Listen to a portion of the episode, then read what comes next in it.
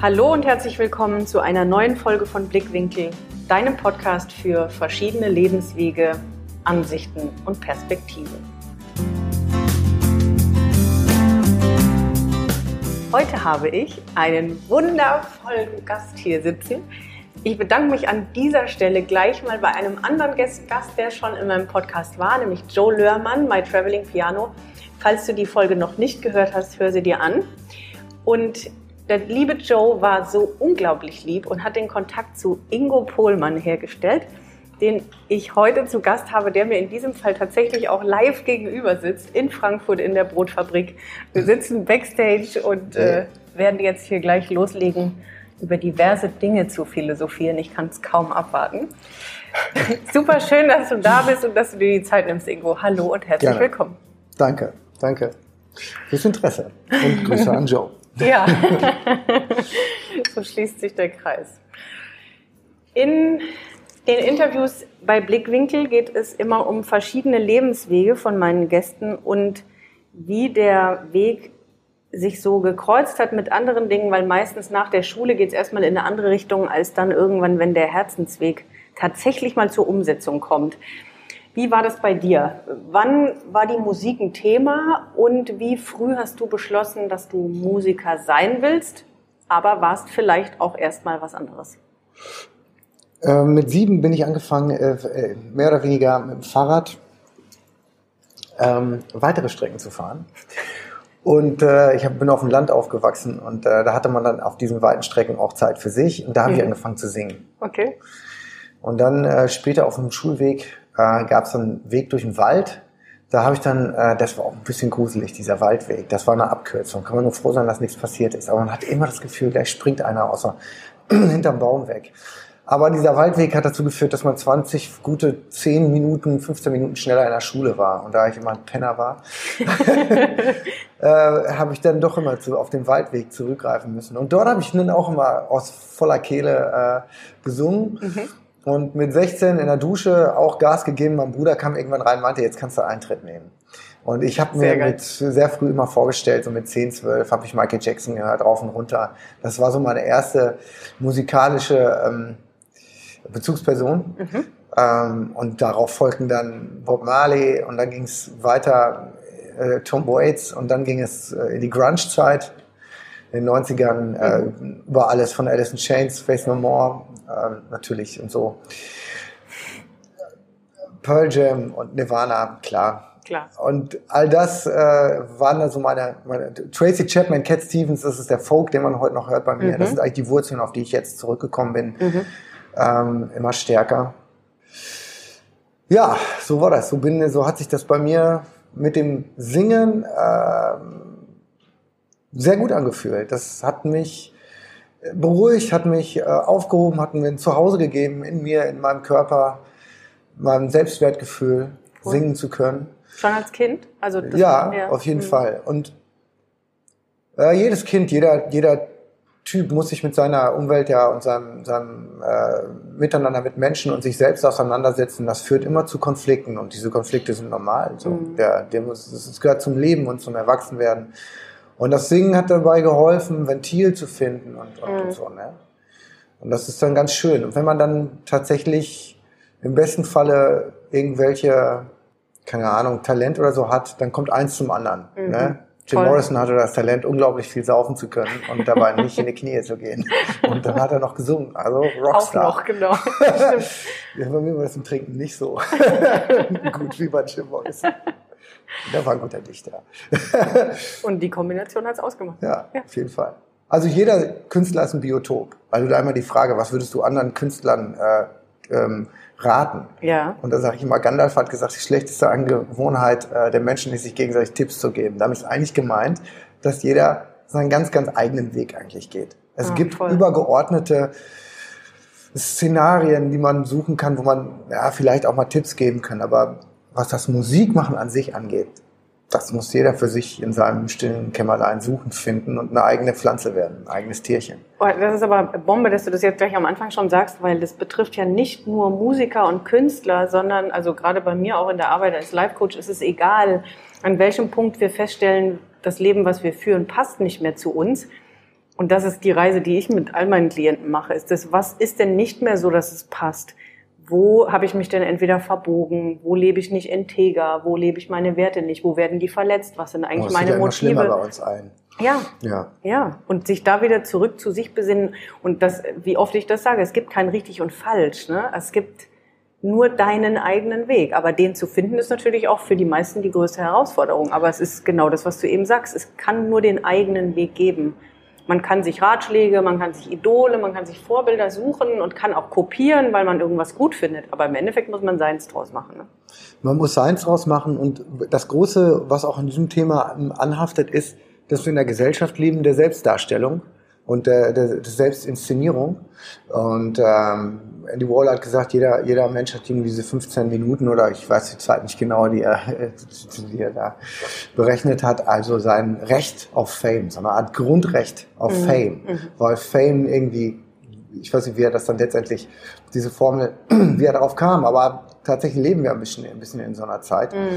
Und das Ganze mit Deutschland sucht den Superstar, diese ganzen Castingshows, die ja nur darauf beruhen, einen Normalo Menschen, normale, ne, das ist Klar, eigentlich nicht despektierlich, sondern Ah, ja. darum ging es in diesen Sendungen, einfach jemanden aus ähm, Volk rauszuholen, der dann einfach diesen Traum lebt und ihm dann statt dieser Millionen anderer, die das nicht ausleben können, ihm diese Chance zu geben und alles weinen, lachen, scheitern und das alles in Szene zu setzen und dass die anderen weiter auch davon träumen können, so jemand zu sein.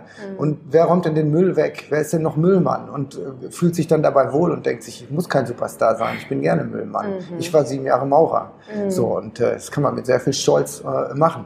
Aber diese Gesellschaft wird immer mehr dazu erzogen, dass alle danach suchen, irgendwie selbst Künstler und Darsteller zu sein und sich in ihren, mit den Jobs, die wir haben, nicht mehr, nicht mehr ähm, wohlzufühlen. Und dann suchen wir in Osteuropa die ganzen Leute, die für wenig Geld weniger Selbstwertgefühl haben, ähm, nicht danach streben, äh, ähm, was weiß ich zu sein.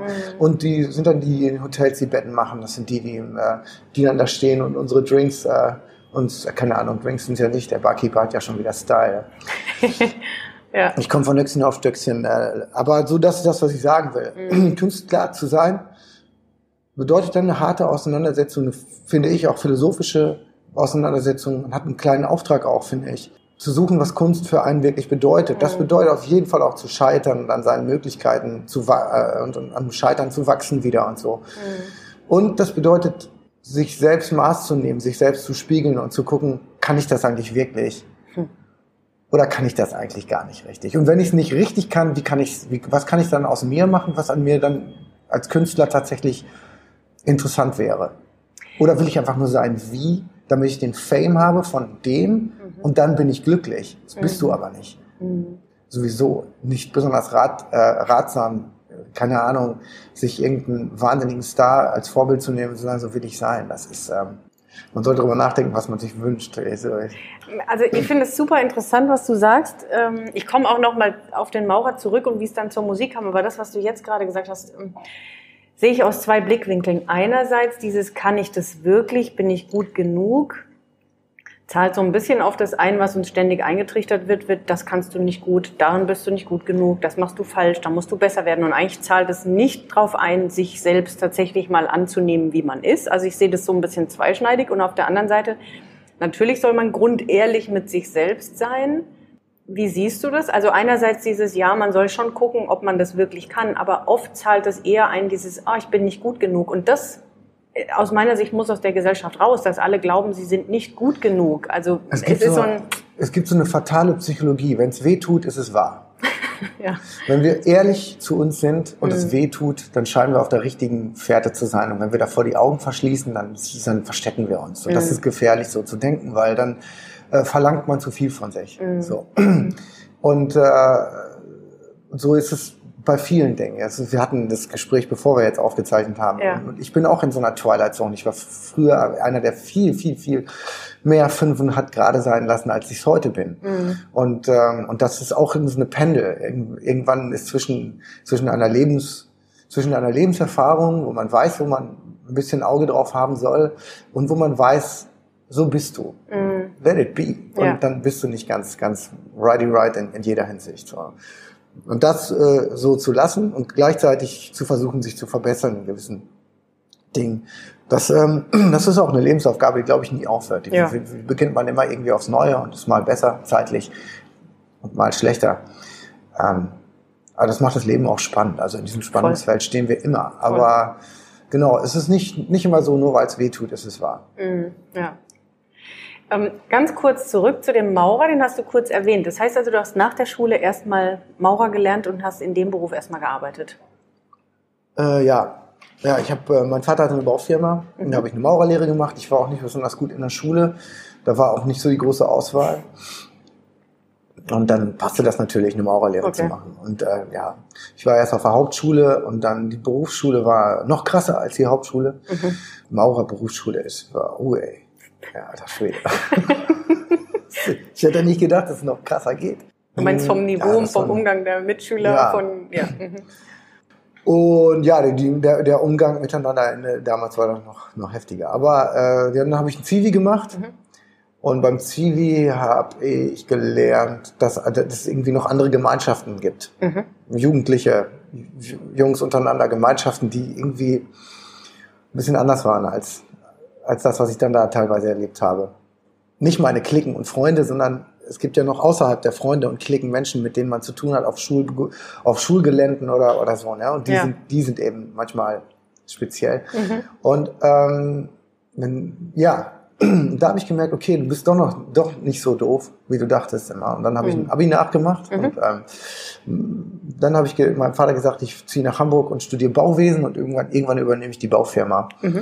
Mein eigentliches Ziel war immer eine Band aufzumachen. Das habe ich dann auch gemacht in Hamburg und habe meinem Vater dann ein Jahr später erzählt, dass ich nie studiert habe Bauwesen. Ich war nicht in der ähm, Hochschule und habe mich eingeschrieben, sondern Papa, ich habe ich mache seit einem Jahr Musik in Hamburg und habe eine Plattenfirma jetzt gefunden, die das Ganze segensreich unterstützt. Dann habe ich den, die Band war übrigens ein Flop, aber wir haben auf jeden Fall relativ ernst zu nehmen einen Vertrag bekommen, der mein Vater auch beeindruckt hatte. Und Ja, dann war ich geil. Musiker. Und das war so mit 25. Und das war, also die Entscheidung wegzugehen nach Hamburg war von Anfang an für dich wegen der Musik. Du wusstest nur nicht, dass du, also du wusstest, dass du es so nicht kommunizieren kannst und hattest dir quasi die Geschichte dazu überlegt, oder? Nee, mein Vater und meine Mutter, die waren ähm, da einer Meinung, dass ich Okay. diese Baufirma übernehmen müsste. Das Fatale daran ist, dass mein Bruder, der die Firma übernehmen wollte, Mhm. der schon sogar ein Computerprogramm entwickelt hatte für Ausschreibungen, wer sich damit auskennt. Sehr interessanter Mann war das. Und der ist aber gestorben an Krebs mit 33. Mhm. Und auf einmal fiel das Auge Mordors auf mich. ja, das, äh, der hat das dann etwas abgelenkt. Und dann, mein Vater hatte die Baufirma übernommen von seinem Vater. Mhm. Es war kein großer Betrieb, so, das waren- das war von meinem Opa noch zehn Mann. Mein Vater hat gesagt, ich werde nie größer als 20 Leute. Okay. Und ähm, so ist es auch geblieben, der hat nie expandiert. Der fand das super so. Cool. Und äh, die, dieses, das ist eine Philosophie, die ich heute noch sehr, sehr teile Ja, und die auch mit Glück zu tun hat. Und total. der hat natürlich gewollt, dass diese 40 Jahre bestehende Firma an mich dann letztendlich an Pohlmann weitergeführt wird. Aber ich habe ich hab ihm gesagt, äh, es war ein bisschen hart, Ja. den Spruch hatte ich mal gehört, ähm, ein, äh, die Eskimos sagen, äh, ein, ein, jemand, der in die Fußstapfen eines anderen tritt, hinterlässt keine Spuren. Oh, ja, der ist, Ja. aber, der ist natürlich schon da kommen wir aber dann zu dem Selbst, zu der Selbstinszenierung zurück, von der ich eben gesprochen habe, die ja dann auch in mir gewirkt hat. Ja, ja. Ganz genauso wie in jedem anderen, der vers versucht, sich künstlerisch äh, zu betätigen. Ich habe das einfach als starke, starke, starke Strömung in mir gefunden. Und ich wusste, dass ich singen kann. Und mein, Ja. mein Bruder hat es dann ja auch beeindruckt äh, der, damals. Und der meinte, du musst Musiker werden. Auch bevor der gestorben ist und während er die Firma schon fast geführt hat. So. Der, hatte, der hatte mir schon dazu geraten. Cool. Ja. Das heißt also seit 20 Jahren jetzt, weil du sagtest, mit 25 quasi angefangen. Ja, genau. Willst Woraus sich auch mein Alter ableitet. Habe ich das was verraten? Gut, dass das nur ein Podcast ist. Ähm, willst du vielleicht Hm. ein äh, kurzes Wrap-up geben dieser 20 Ich soll Jahre? rappen. ein kurzes Wrap-up dieser 20 Jahre geben. Vielleicht die höchste Höhe und die tiefste Tiefe erstmal für dich gefühlt in diesen 20 Jahren Musik. Boah, die höchste Höhe und die tiefste Tiefe.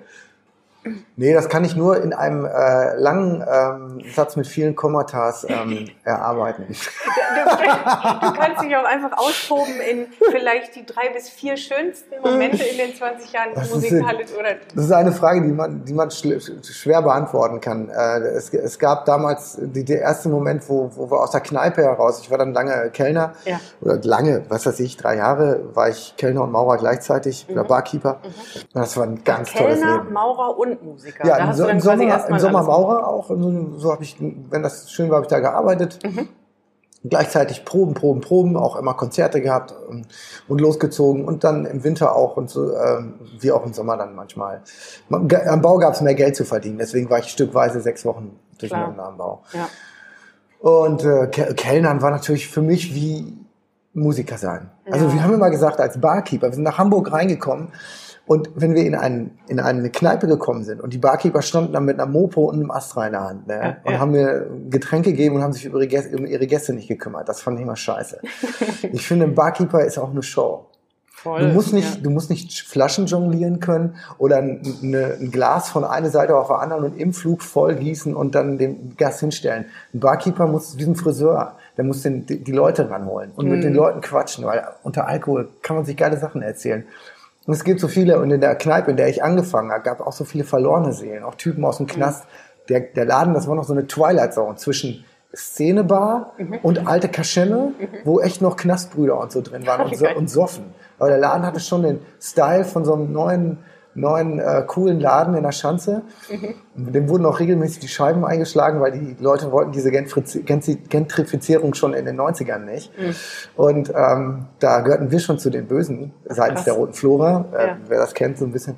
Aber ein geiler Laden war das. Und da habe ich halt Musik gemacht. Da habe ich meine Gitarre auf den Tisch gelegt und habe als Barkeeper gesagt, hier ist ein Mikro an der Theke angeschnallt. Du kannst jetzt die Gitarre nehmen, singen einen Song, wenn er geil ist, kriegst ein Bier. Und dann kannst du noch einen singen, kriegst noch ein Bier. Also Bier umsonst für alle, die singen und Songs machen.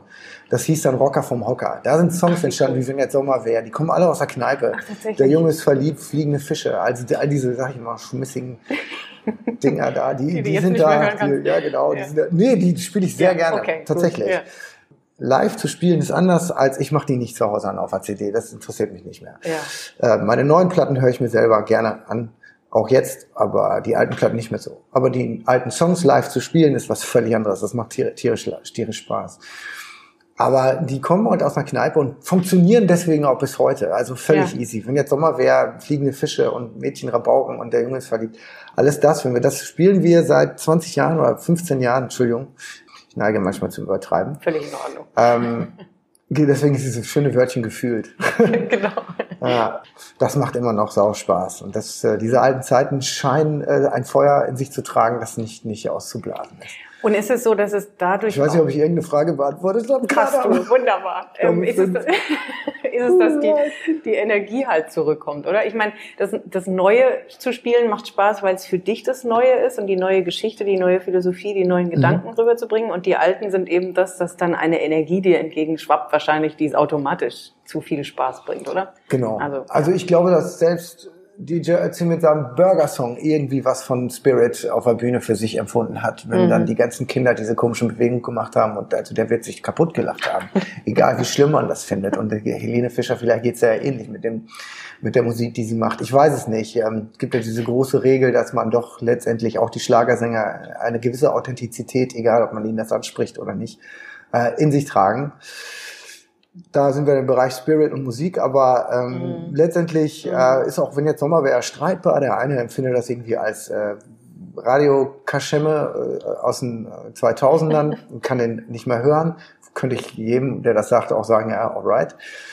Und die Leute, die zu meinen Konzerten kommen und den Song auch noch hören wollen, die sehe ich lachen und tanzen und habe mit denen Spaß. Ne?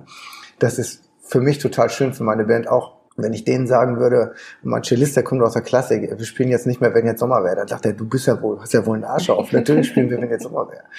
Also nur mal zu- zur Stellungnahme dazu. Das macht, das macht Spaß. Weil wir haben uns sehr ins Bluesige bewegt. Die, die, die Songs sind, Künstler sagen das alle gerne über sich, erwachsener geworden. Was immer das auch bedeutet. Aber es bedeutet, dass man sehr viel Lieder schreibt und mit der Lebenserfahrung von anderen Liedern nochmal auf die gleichen Themen guckt und nochmal was hinzu, hinzufindet und Mhm. nochmal einen anderen Einblick über sich selbst hat. Und als Künstler immer über sich selbst in der Hoffnung, dass jemand anders oder der zuhört, sich darin halt selbst auch wiederfindet. So schreibe ich schon. Ich versuche okay. dem, was ich schreibe, nicht nur meine ganz, ganz, ganz, ganz persönliche weil Einsicht, sondern ich glaube, dass ich ein Mensch bin und jeder andere Mensch stellvertretend für jeden anderen Mensch Dinge erlebt. Mhm. Und das ist das Tolle, dass man als Musiker darüber ein Lied schreiben kann und zusammen dann live in einem emotionalen Raum stecken. Weil ich das in mir so stark spüre, ist das, sind unsere Live-Konzerte, kann ich wohl sagen, immer was Besonderes. Und meine Jungs sehen das auch so. Für uns, jedes Live-Konzert ist genau dieser, diesem Respekt geschuldet, ähm, das miteinander zu machen. Deswegen ist auch mhm. nicht ein Live-Konzert wie das nächste. Ah ja, also inwiefern? Also ist, klar, ist es sowieso nicht Ansagen, wir checken, ah, okay. wir machen mal eine andere Setliste und so. Wir cool. versuchen schon irgendwie einen roten Faden zu haben, sonst könnte es auch zu viele Unfälle geben. Mhm. Unfälle sind total wichtig. Aber hm, das ist so eine, wie auch da, es ist so, eine, so ein Gleichgewichtsspiel. Cool. Ne? Ja. Sich selbst überraschen, das gehört zu jedem Abend. Ja, sehr geil. Also äh, im Gegensatz zu den vorgefertigten Dingern also sofort super. Und es werden auch deine Fans und Gäste, die öfter da sind, spüren, dass es bei dir authentisch ist, dass es echt ist und dass es keine vorgefertigte Maschine ist. Ja, ja. ja. Aber ich lache, lache immer, wenn ich, äh, ich höre viele Interviews von anderen Künstlern, da ja. wird das auch immer genauso gesagt. Aber du merkst und vielleicht es, als empfindet Gast jeder für sich genauso.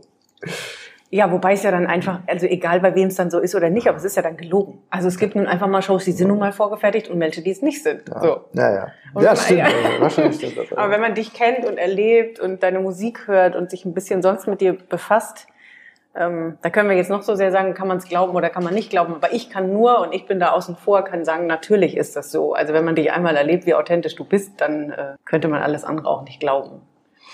Danke. Es gibt mehrere Dinge, die ich ähm, bei dir ansprechen will. Einmal haben wir im Vorgespräch vor einigen Wochen davon gesprochen, dass die, ähm, ich wollte gerade sagen Scientology, was für ein Versprecher, Science Fiction. Ah, so. Das Science können wir auch drüber reden, auch spannendes Feld. Das Science Fiction dich immer beim äh, Songwriting Wobei wir bei Scientology, Ron Hubbard waren äh, ja, stimmt, Science Fiction genau. Fan und äh, Grausamer Vogel, ja, egal. Ja. Aber klug anscheinend, das richtig gemacht. ja, irgendwas schon. Ja. ja. richtig. Also, dass sich das beim mhm. Songwriting beeinflusst.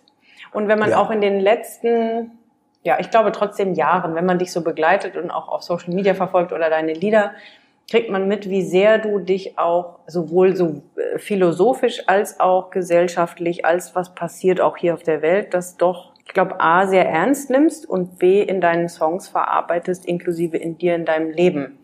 Was würdest du sagen, was die letzten Jahre den meisten Einfluss bekommen hat in deinen Songs? Also was, weil wir jetzt gerade ein paar Stichworte gesagt haben, aber so gefühlt?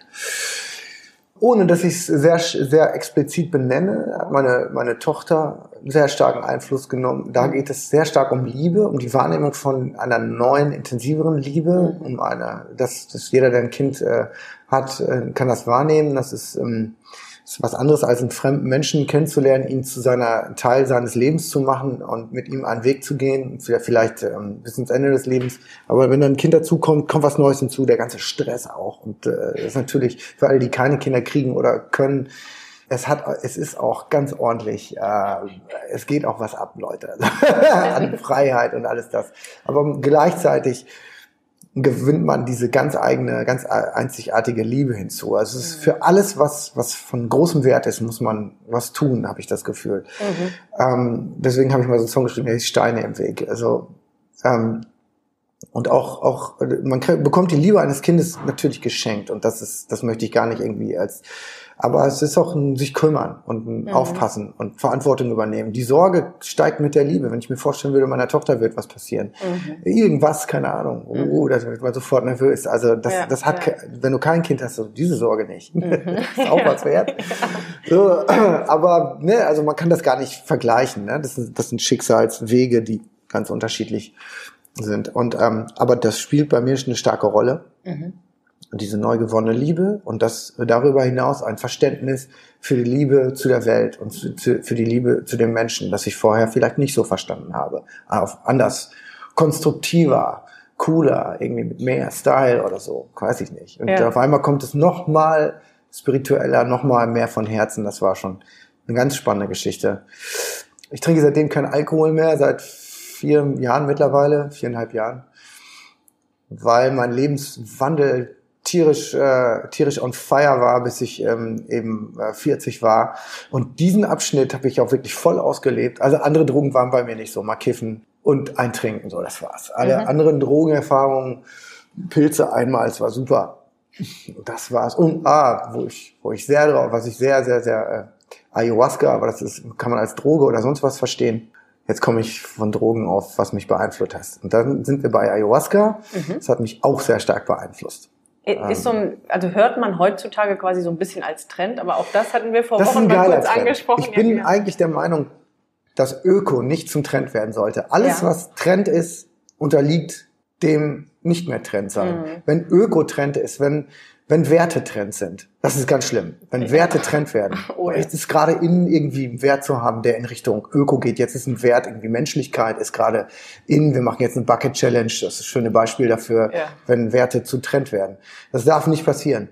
ähm, Werte sind, müssen, müssen inhaltlich verstanden werden. Mhm. Und Werte gilt es immer neu in sich aufzurufen. Ich selbst kann unglaubliche schwadronieren über Öko und über all den Scheiß mhm. und gehe dann doch los und kaufe mir eine Levis Jeans, obwohl ich weiß, dass die einfach was mit Chemikalien, ich habe mir jetzt eine gekauft, ähm, was Chemikalien angeht, nicht korrekt sind. So, ne? Und suche dann zwei Stunden in der Stadt und auch in Ökoläden an Jeans, die mir gefällt und dann fällt mir doch die Levis Jeans.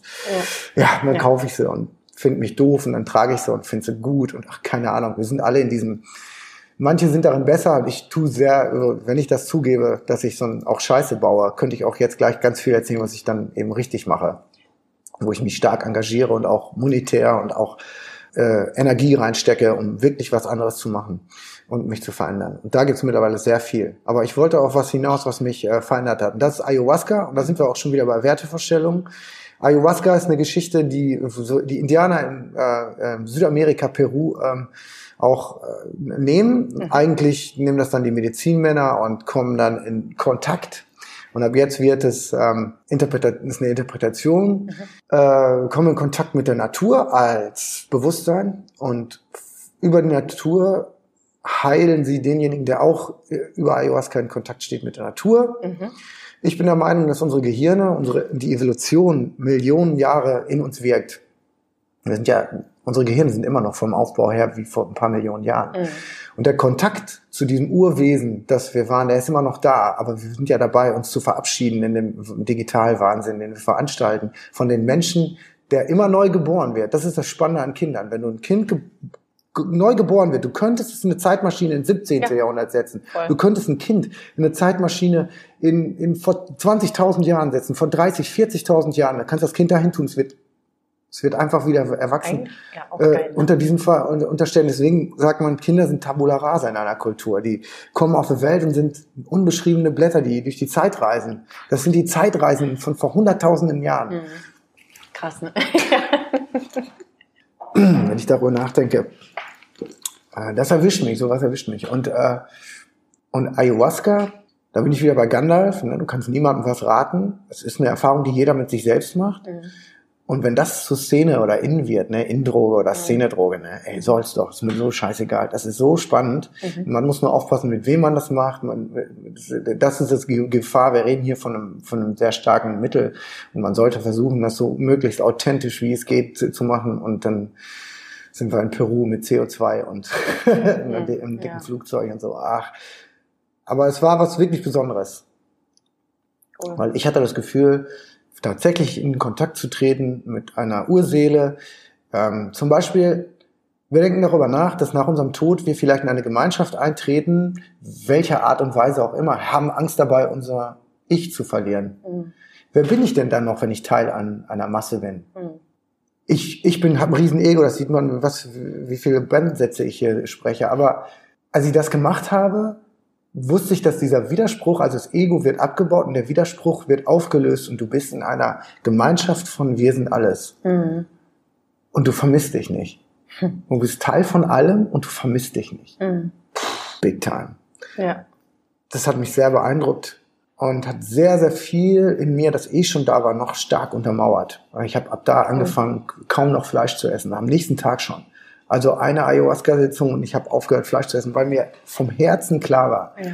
das geht ja gar nicht. Ja. Ich esse immer noch Fleisch, sehr wenig, zweimal im Monat, weil ich finde, dass das die Brücke schlägt. Du Mhm. kannst nicht den Fleischfresser zum Veganer machen. Der Fleischfresser muss erstmal, wenn überhaupt, zum Flexitarier werden. Das muss er erstmal verstehen, der Brutzler. Der Typ, der den Alu-Grill kauft und in den Park geht Genau. und sich da die, die, die Scheiße von Aldi draufpackt. Eben. Der muss das erstmal schnallen, dass mal erstmal weniger Fleisch und ganz viel gewonnen ist. So, so, so, äh, so, wenn die alle Ayahuasca machen würden, glaube ich, äh, wäre die Welt äh, ein sehr, sehr interessanter Platz. Okay. Man kommt sehr stark zu sich. Der Tod, du weißt, dass du sterben musst, ich weiß, dass ich sterben Mhm. muss. Macht dir das jetzt gerade Angst? Nö. Na, mir auch überhaupt nicht. Wenn du jetzt gleich beim Arzt bist und der würde dir sagen, sie haben noch zwei Monate, weil sie einen miesen Tumor haben, Klar, und dann dann hätte ich. Panik. Ja, Ja, verdammte. Scheiße. Dann würde ich auf einmal anfangen, Sachen, Sachen zu machen, Leute anzurufen, vielleicht Verabschiedung. Ich würde das Leben auf einmal in, ein, in, ein, in eine Wertschätzung geben, die ich jetzt gerade nicht habe. Mhm. Ist auch in Ordnung. Wir können ja nicht ständig wie verrückte Hühnchen reden. Ich muss sterben, ich muss sterben. Ja. Trotzdem ist die Auseinandersetzung des Todes und damit ist der Tod eine Quelle des Lebens äh, total wichtig fürs Bewusstsein. Und was unter Ayahuasca passiert ist, das war, dass ich den Tod begriffen habe. Also, dass ich wusste, dass ich sterbe. Also, ich weiß das ja jetzt auch. Aber das baut sich jetzt nicht in mein, in mein Herz ein. Ich kriege ja jetzt kein Flimmern Ja, oder so. ja.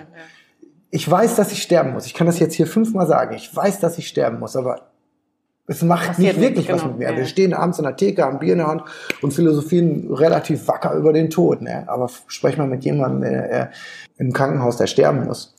Das, das ist tough. Mhm. Das ist was ganz anderes. Und, und unter Ayahuasca kommst du dem Tod sehr nah. Die Zeit wird aufgehoben. Es gibt keine Zeit mehr. Du stirbst im gleichen Moment, in dem du lebst, bist Mhm. du tot. Deswegen nennen die das auch den, ich glaube, es gibt so einen Ausdruck wie den kleinen Tod. Okay. So, das hat sehr, bei denen sehr was mit Tod zu tun. Und das war, äh, das war wirklich toll. Das hat mich sehr stark beeindruckt bis heute. Mhm. So, das ist das Schöne an diesem Drogentrip, Ja. wenn man so möchte. Ja. Ob das eine Droge ist, wie gesagt, ich glorifiziere das hier etwas, bin aber auch gerne bereit, wenn einer sagt, das ist irgendwie DMT und macht irgendwie das chemisch im Gehirn und dann passiert das. Ach, was soll es? Ja. Der Dalai Lama sagte auch, jede wissenschaftliche Erkenntnis, die ihr macht, führt mich nur weiter, vielleicht äh, zu meinem Glauben, Ja. weil er ist mein Glauben erweitert. Und wenn es meinen Glauben irgendwann zum Scheitern bringt, dann, dann, dann, dann bin ich der Wissenschaft dankbar für neue Erkenntnisse. Ja. Und wenn mich diese Erkenntnis Ayahuasca zu, zu, zu einem besseren Menschen macht, den ich in mir, wo ich mich selbst besser verstehe und nicht zum Heiligen, der jetzt alles richtig macht und auf andere mit dem Finger zeigt, sondern für sich besser Dinge findet, dann, dann, dann und mehr Orientierung hat äh, im Herzen, dann bin ich der Sache dankbar. Ja, klar, geil. Und ähm, was fiel mir dazu jetzt gerade ein? Hast du daraus, weil du es gesagt hast, dass es dich beeinflusst hat, auch ähm, sind daraus dann auch ein, zwei Songs entstanden? Ja, und ein Song, der heißt Unterwegs, Mhm. ist daraus entstanden direkt aus der Nummer. Wie viele Alben sind jetzt insgesamt in den 15 Jahren, hast du, glaube ich, gesagt, ne? Wie viele Alben sind inzwischen entstanden? Fünf. Und Es gibt weitaus fleißigere Musiker oder Leute mit schnelleren In- Output. Ich glaube, dazu muss man aber auch sagen, dass, wie man ja jetzt auch hört, du ja auch einen sehr tiefen und philosophischen Zugang sowohl zu dir, zur Welt und somit zu deinen Songs hast. Und sowas geht halt nicht auf, ähm, ich sag mal, Deutschland sucht den Superstar, äh, Popakademie und wir pressen eben mal schnell einen Hit ins Radio, sondern du hast einen ganz, ganz anderen, wie ich finde, wundervollen Zugang zur Musik, zum Songschreiben, zum Reflektieren deiner selbst in Verbindung mit der Welt. Also das ist ja schon unglaublich tief und philosophisch, auch wenn sie vielleicht ganz locker lustig klingen. Und Ja, das ist die Herausforderung. Kunst. Genau, das glaube ich nämlich, ja. Das ist ja, ich, ich finde, ähm, ein bisschen Spaß muss sein. ich glaube, Liebe hat auch was mit, mit Spaß zu tun. Und Ja, so. Und unbedingt, wenn man klar. Liebe spreaden will, dann muss das, äh, dann, dann, dann, dann kann das mit Tiefe zu tun haben, mit Gedanken, die scheinen auch überall durch, selbst wenn jetzt Sommer wäre. Ähm, da ist ja auch in der Bridge, die den Song, finde ich, ausmacht und nicht der Refrain, ähm, bei dir jetzt gerade Sommer ist und du zu Hause sitzt, weil du nicht rausgehst, weil du mal wieder vom TV klebst, dann denke daran, oh, oh, wenn der Tag dich verliert, dass sich das Wetter ändern wird. Darin steht ja auch schon äh, Mhm. eine, eine gewisse ähm, ja. Philosophie. So, die hört man aber nicht, weil der Song lo locker flockig daherkommt und dann, wenn jetzt Sommer wäre, wenn jetzt Sommer wäre, wenn jetzt Sommer wäre, wenn jetzt Sommer wäre, wenn jetzt Sommer wäre. Der einzige Song, in dem ich einen Refrain so oft wiederhole. Ein Erfolgsrezept, das ich leider nie wiederholt habe. Das verstehe ich immer nicht. Ne? Wenn ich Songs höre und man hört Ach, das irgendwie immer ganz nur geil. Das kann immer, ganz geil sein. ja mal vielleicht, aber also ich mag Ja. schon, wenn ein bisschen Inhalt drin ist. Ja. Ah, das, es, es gibt Songs, die das sehr, sehr gut tragen können. Und wenn jetzt Sommer hat das, hat er ja, sich selbst absolut. erfunden in der Richtung und da passt er das einfach so schön. Und ähm, ich glaube, es gibt ganz, ganz viele Texte, die ich zu Hause schreibe, die sozialkritische Natur sind, die politisch kritisch ja. sind, die, die Natur und den Menschen, also misanthropisch Herkunft. Ich bin eigentlich ein Philanthrop. Ich liebe den Menschen. Ich, ich verehre den Menschen eigentlich. Ich finde das großartig, dass es uns gibt und dass wir in den Sternenhimmel schauen können und sagen können, hier bin ich. Also ich empfinde, dass der, die Natur ein, ein wahnsinniges Projekt angegangen ist, das anscheinend sein musste. Ich würde mich nicht wundern, wenn wir anderes intelligentes Leben im Universum finden. Wir reden nicht von Leben im Universum, das es mit Sicherheit da überall gibt, ne? Aber intelligentes Leben, wenn wir nochmal intelligentes Leben finden, dann bedeutet es im besten Falle, dass aufgrund von evolutionären ähm, äh, Systemen mhm. nochmal es zur Intelligenz geführt hat, mhm. nochmal zu dem Spiegel ins Universum. Mhm. Das wäre überhaupt das Interessante an, mhm. an, an, an Aliens, wenn sie denken und, und, und die Welt spiegeln können. Ja. Hat es ja anscheinend nochmal diesen Gehirnprozess gegeben, nochmal mhm. diesen Prozess. Weil es hätte ja auch einfach dabei bleiben können, dass wir, dass die Tiere da bleiben, ja. die das irgendwie besser machen als wir. Dass, dass, dass, ähm, dass die Natur in sich mit sich alleine viel besser funktioniert als diese Naturkatastrophe Mensch, der, der wie so ein Meteor in kürzester Zeit diesen Welt, die Welt in Schutt und Asche liegt, dass er nicht im Interesse ja. der Natur ist.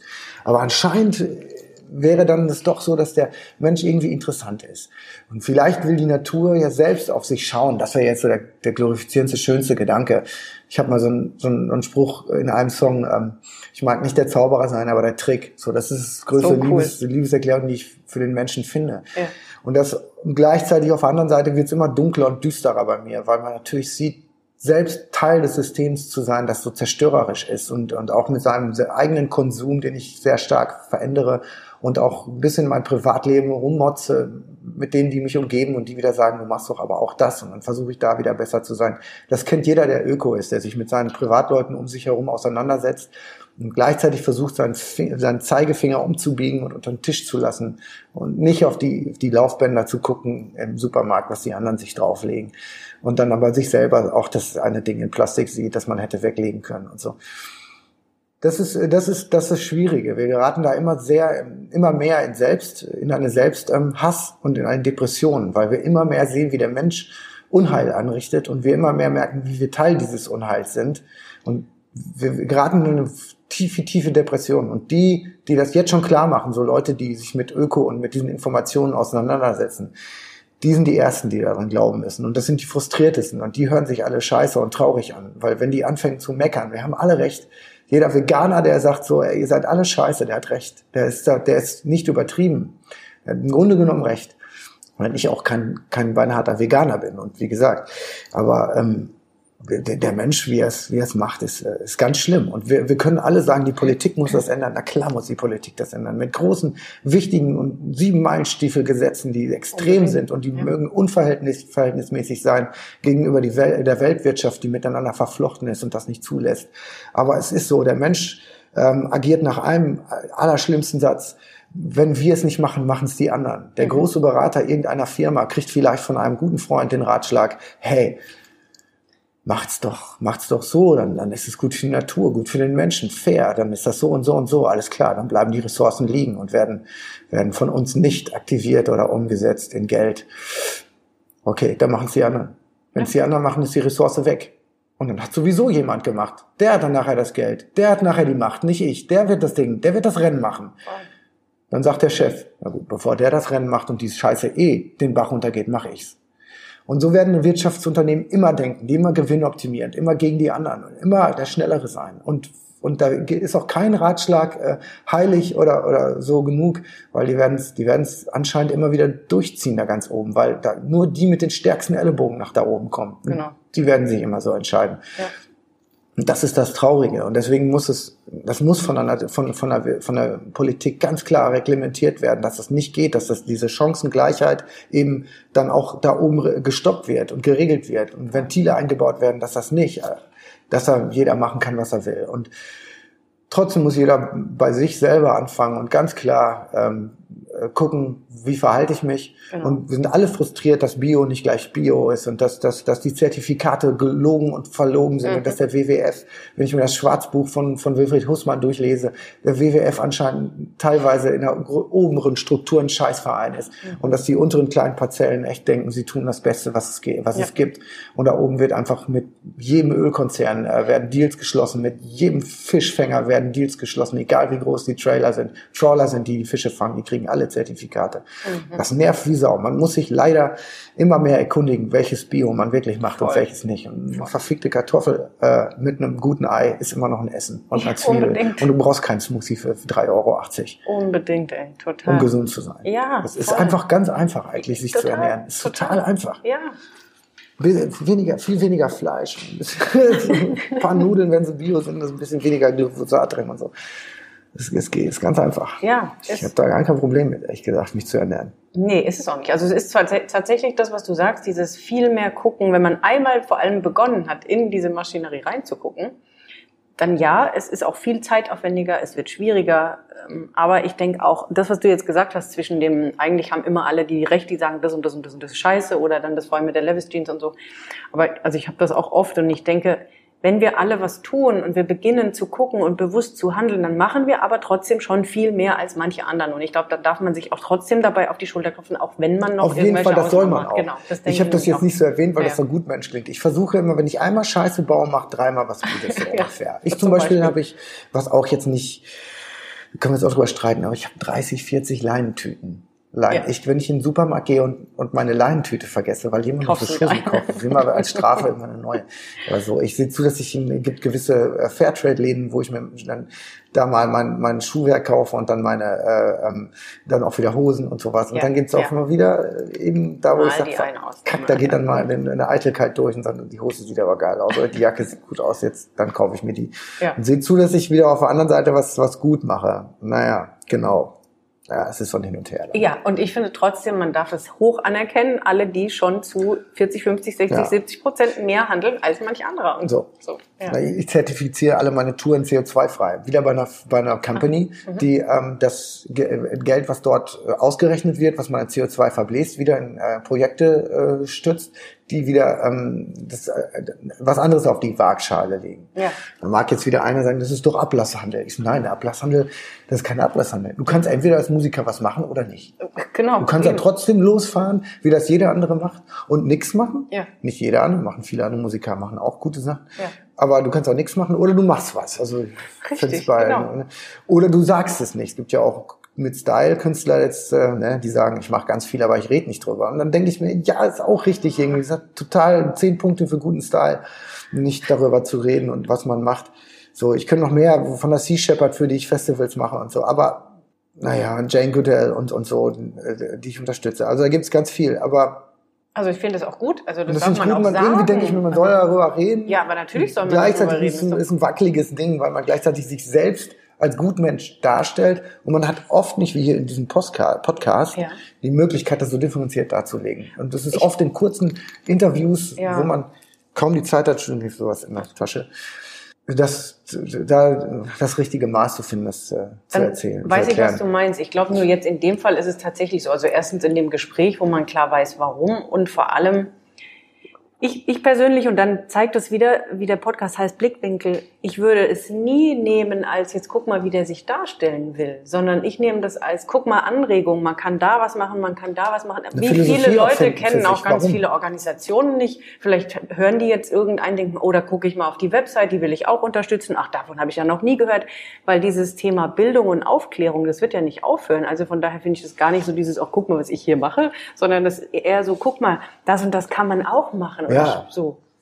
Ja, genau. Das ist total schön. Wir kämpfen ja wirklich an der Grenze. Mit allem, was wir machen, kämpfen wir gerade an der Grenze. Voll, das ist Es ja kurz nicht nach irgendwie, eins, wir also haben nicht jetzt mal kurz den. Luxus, uns irgendwas Gutes auf die Fahne zu schreiben. Nee. Alles, was wir gut machen, ist ein Kampf an der Grenze. Der So ich, ist es. für mich ist die Menschheit, nicht für mich, sondern wir sehen es ja, die Menschheit ist an, an, diesem, an diesem Punkt, an dem wir noch ein bisschen was drehen können. Wir sind ja schon der, schon drüber hinaus. Und ähm, genau, Ja, genau. also ich bin da ganz bei dir. Es ist, gehört zu meiner Mission. Ich will hier noch einen Hebel umlegen und den Ja. kann man ja leider in dem Ausmaß, in dem wir jetzt sind, tatsächlich mit Geld und viel Geld nur umlegen.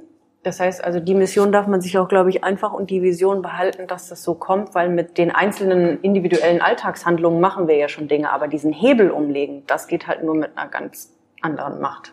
Ganz genau, ganz genau. Und habe ich gerade noch im Fernsehen gesehen, anscheinend tut uns, das denke ich auch, der Klimawandel noch nicht weh genug. Ja, ich meine, wenn so. jetzt in diesem Sommer habe ich so viele Menschen noch Krass, auch gesehen, ne? ich möchte nicht die schlechte Laune rauben und in dem Moment sage ich auch nichts. Ja.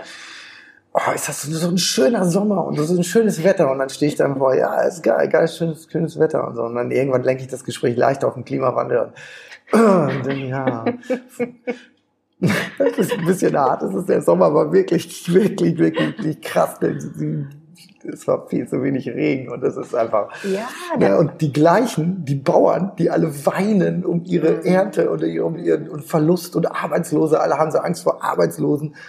Und es ist wie in, äh, wie in Games of Thrones. Da, da haben wir zwar eine Fantasy-Story, ja. aber da machen diese ganzen kleinen Politiker-Ritter und Könige unter sich noch Politik. Ja. Und in Wirklichkeit kommt was angeritten, ja. das weitaus größer und gefährlicher ist als, als jede, jeder äh, Twist zwischen den Lannisters und Dorne. Ja.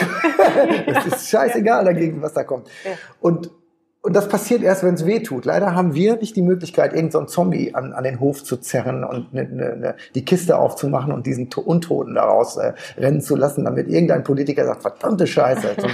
So, so, so, so ein Trump und so ein Putin, äh, diese beiden großen Weltenlenker, die da an, am sitzen, denen müsste man diesen Zombie einfach mal zeigen, äh, wie er da aus der Kiste springt und äh, dass sie mal Angst kriegen. Aber das Geile ist ja, dass die Lady in Games of Thrones dann auch nur so tut, als ob sie, äh, als ob sie beeindruckt wäre. Ja. Sie ist ja selbst einer von diesen von diesen äh, herzlosen Zombies und guckt nur in den Spiegel in dem Moment, in dem der Zombie vor ihr steht und sagt dann, oh Gott, scheiße, wir müssen was machen. Und sie sagt zum Schluss, wenn dann alle tot sind, werden wir überbleiben. Das mhm. ist dann das, was sie denkt. Und das äh, lässt, das ist kein besonders schöne, schönes Abbild auf den Menschen, aber trotzdem, ich glaube, äh, glaube, das ist genau das Ding. Das ist die, die, ähm, da ist ein, das spiegelt sich in diesem Games of Thrones. Voll, ja. Man kann darüber streiten. Ich fand super, das zu gucken. und ich habe das darin gesehen, da ist äh, wird der Klimawandel beschrieben. Also das war, glaube ich, auch, ich hatte nämlich jetzt noch zwei Fragen. Ähm, Deswegen der Winter kommt und so, ne? ja, hier hoffen sie auf die Riviera und so. Ja, ja, ja, ja, ja, total.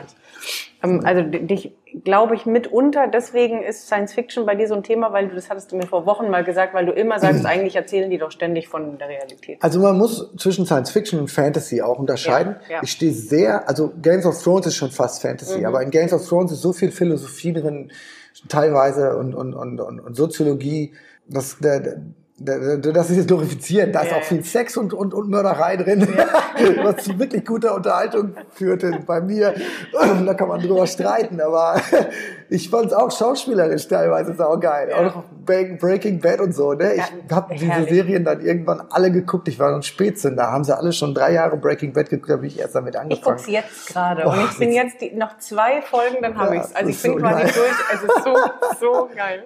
Ach, das ist, das ist, die ist wirklich geil. großartig. Also das ist, da ist so viel passiert durch Serien, was Fernsehen angeht und Schauspielerei und die Möglichkeit, Charakteren zu entwickeln, nicht in, in komischen Kinofilmen, die auch alle danach suchen, wie kriegen wir die Leute noch ins Kino mit ja, ja, Wahnsinn voll. und äh, ja. relativ seltsamen Wort, Wortbeiträgen. Also äh, da sind die Serien wirklich der gute Shit, ja. wo die Schauspieler sich ausleben können und Charakteren entwickeln. Geil. Großartig. Und ähm, aber zurück auf Science Fiction. Ähm, ich, mein Liebling ist äh, der Philip K. Dick und der hat äh, Blade Runner letztendlich in Short Stories hat er Sachen für Blade Runner Total Recall geliefert und, mhm. und viele viele andere Sachen, die nachher in Hollywood verfilmt wurden, zu tollen, auch tollen Filmen. Und das der, der Shit oder das, das, das Größte in diesem äh, diesbezüglich ist zurzeit ein Black, äh, The Black Mirror. Mhm. Was übrigens unser ausgeschaltetes Handy, unsere ausgeschalteten äh, Oberflächen ja. danach benannt ist. Black Mirror. Ach, Wenn du in dein, in dein außes ja. Handy schaust, ja. das ist das Black Mirror. Ah, okay. Äh, meiner Meinung nach. Ich weiß nicht, ich müsste mal die Leute fragen, aber ich glaube, das hat damit zu tun. Und in Black Mirror werden ja sehr viele Szenarien beschrieben, wo unsere Technologie hinführen könnte. Mhm.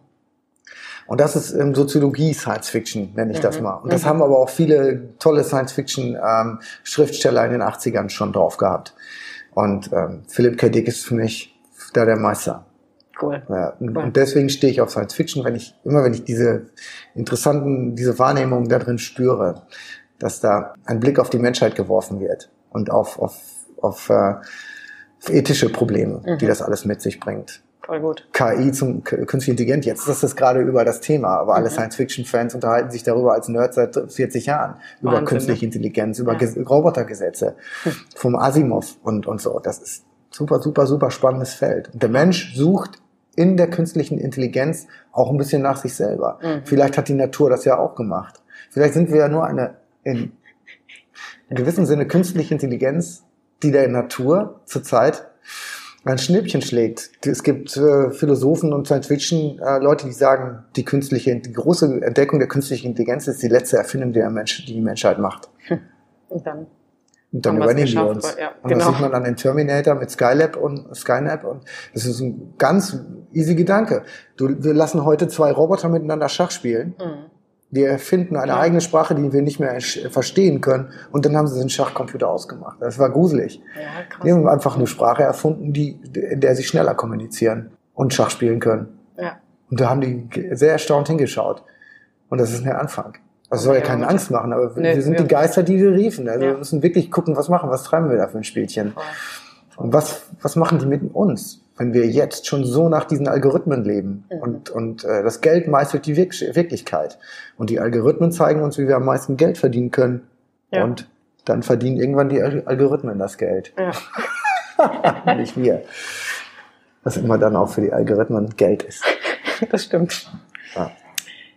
So, Jetzt haben wir fast eine Stunde gequatscht. Eine letzte Frage, wobei du da schon so viel rausgehauen hast, dass du das eigentlich schon fast nicht mehr beantworten musst. Ja. Aber jedem Gast stelle ich diese Frage, deswegen will ich sie auch stellen.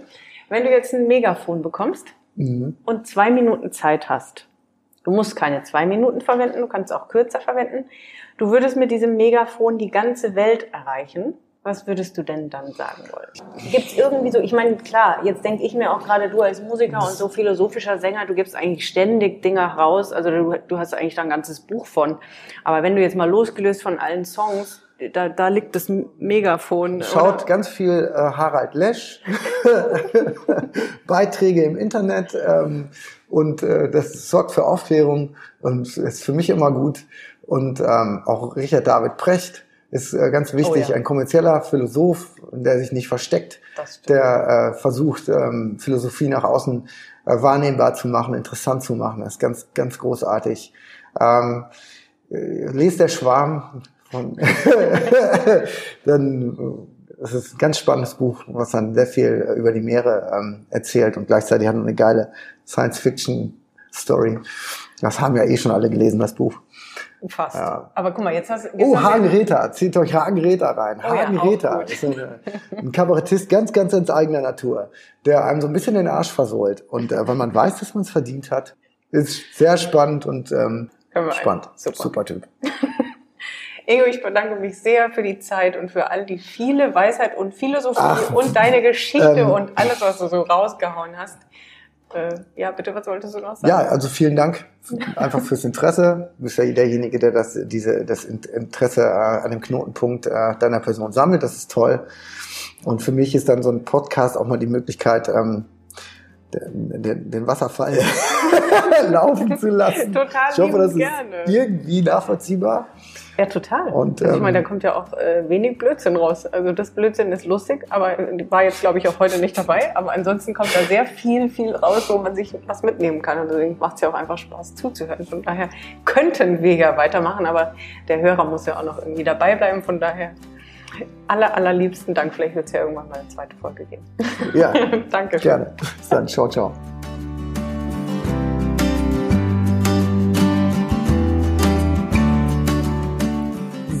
Herzlich willkommen zurück. Wieder nur du und ich. Ich hoffe, du hattest mindestens genauso viel Spaß wie ich an dem Interview und an dem Gespräch. Es hat mir wieder irre Spaß gemacht. Ich mag es halt auch besonders, wenn ich äh, meinem Gast gegenüber sitze, live, äh, man sich quasi anfassen kann und es ist einfach was anderes, als wenn es online ist, aber es ist eben auch manchmal nicht zu vermeiden wenn jemand am anderen Ende der Welt oder Deutschland sitzt, dass man sich nicht immer live treffen kann, aber umso schöner, wenn es mir dann gelingt, dass man sich live gegenüber sitzen kann, ist einfach unglaublich schön. Wenn du, ich hoffe, du konntest dir auch wirklich einen Haufen mitnehmen, weil Ingo hat da ja eins nach dem anderen rausgehauen. Und was ich auch mal mag, ist dieses ähm, philosophische und von anderen Seiten betrachten, was aus meiner Sicht eben auch perfekt zum Titel des Podcasts passt und wieso ich den auch mache. Inspirierende, interessante Menschen kennenzulernen und andere Blickwinkel auf Dinge zu sehen, wie man sie vielleicht selbst noch nicht gesehen hat, um einfach bereichert und gegenseitig befruchtet da rausgehen zu können, um eigene Situationen anders einschätzen zu können und daraus dann eben Dinge auch vielleicht einfach anders zu machen oder sie anzugehen oder den Mut zu fassen, was zu machen, was man schon längst machen will, weil man inspiriert ist, weil andere das eben auch so machen und oft bestärkt es einen gerade in so Phasen, die noch ein bisschen unsicher sind. Wenn du also das Gefühl hast, ja, das klingt genau nach dem, was ich auch will. Vor allem, wie der Titel so schön sagt, mit dem Biotop. Wir sind irgendwie alle anders. Und auch wenn wir eine große Schnittmenge haben und im Endeffekt doch jeder einzeln und anders ist und du gerade dabei bist, so diesen einen für dich authentischen Weg zu finden und sagst, das, was du jetzt machst, ist zwar alles schön und gut, aber du weißt erstens, dass du noch was ganz anderes und viel mehr, vielleicht was viel Größeres oder viel authentischeres vor allem machen willst dich auch gleichzeitig fragst, wo ist eigentlich dieser Sinn in dem, was ich bisher getan habe? Also gerade auf dem Weg A für deinen eigenen authentischen Weg und B wieder viel mehr Sinn in dein Leben zu integrieren, dann wird dir das wohl höchstwahrscheinlich so gehen, dass du gerade ein Leben führst, was einfach nicht so 100% zu dir passt oder nicht mehr passt. Dann habe ich zwei Dinge für dich. Entweder du kommst in die Facebook-Gruppe, endlich wieder Spaß im Job, führe das Leben, das zu dir passt. Da geht es genau um solche Themen. Oder wenn du auf der Suche nach einem Wegbegleiter bist, der dich genau auf diesem Weg begleitet und schon vieles versucht hast, aber merkst, es ist jetzt die Zeit, eine Person sich an die Hand zu nehmen, dann vereinbar dir doch einfach ein Orientierungsgespräch und wir sprechen mal, an welcher Schraube wir bei dir jetzt drehen könnten, welcher Schritt für dich der nächste sein kann, um da ein bisschen hm, hell ins Dunkel zu bringen, äh, wo für dich die Reise jetzt am besten hingehen kann. Also ich freue mich von dir zu hören, auf welchem Weg auch immer. Auch wenn dir die Folge gefallen hat, hinterlass gerne eine Rezension bei iTunes oder schick mir einen Kommentar unter die Posts auf Social Media. Und ansonsten freue ich mich, wenn wir uns nächste Woche wieder hören bei Blickwinkel, deinem Podcast für verschiedene Lebenswege, Ansichten und Perspektiven. Mach's gut und pass auf dich auf.